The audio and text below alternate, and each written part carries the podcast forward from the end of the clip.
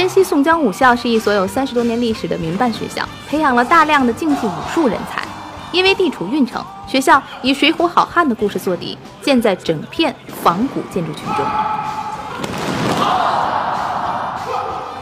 去年，武术训练馆的对面突然竖起了一面高十六米的荧光绿色高墙，墙上遍布着彩色的银点。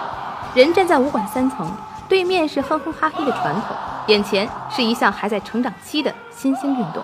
教练李光旭正带着他的队员们日常性飞檐走壁。都是活动开了以后再上。今天下午是那个分段练习练第二段。这天下午是一堂分段训练课，因为通常攀岩比赛现场会有音乐，李光旭决定他们在平时训练时也放些流行歌曲。现在我看的这些呃运动员是练了多长时间？呃，像这几个稍微大点的，是从事攀岩项目也接近两年嘛。在速度里面啊，现在最快的是六秒五。六点五秒是什么概念呢？大概就是我倒数六、五、四、三、二、一，眼前这个小伙子就爬上了五层楼。即使现场亲眼所见，你仍然会觉得像是加了特效的轻功。这就是速度攀岩，也是目前我国在攀岩三大项难度、速度、报时当中最接近世界水平的一项。中国攀岩第一人钟其鑫曾经多次打破该项目的世界纪录。李光旭和钟其鑫算是同一代选手，不过他退役较早。刚退役那几年，李光旭在消防队做人家业务比武的指导。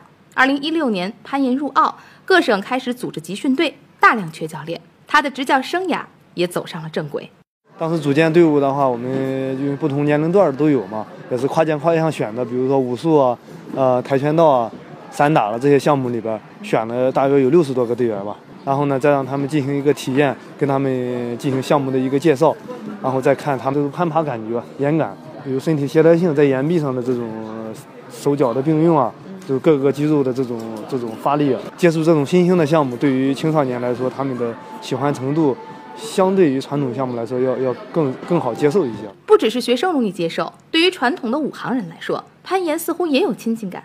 二零一七年，当跨界跨项计划下达到山东省体育局时，宋江武校的校长樊庆斌果断决定让这个项目在自己的学校先开展起来。武术具备的下肢力量、上肢力量、灵活反应、柔韧，都能利用到攀岩的这些动作结构上。过去说武术的飞檐走壁啊、穿房越脊啊，那都是。和今天的攀岩有相似、相通的地方。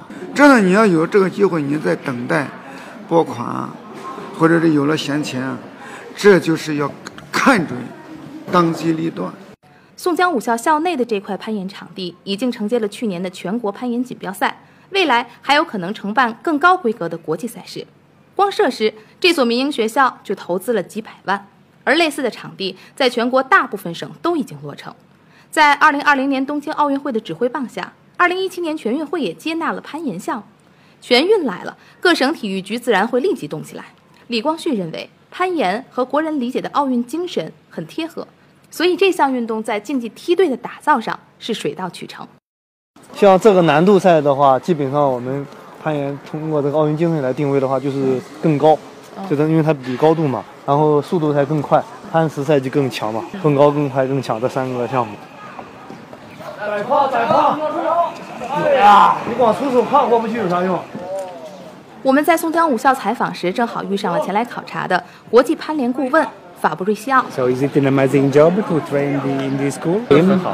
他说这个速度赛很很不简单，但是在短时间内，相对短时间内还是能练出成绩。对对对。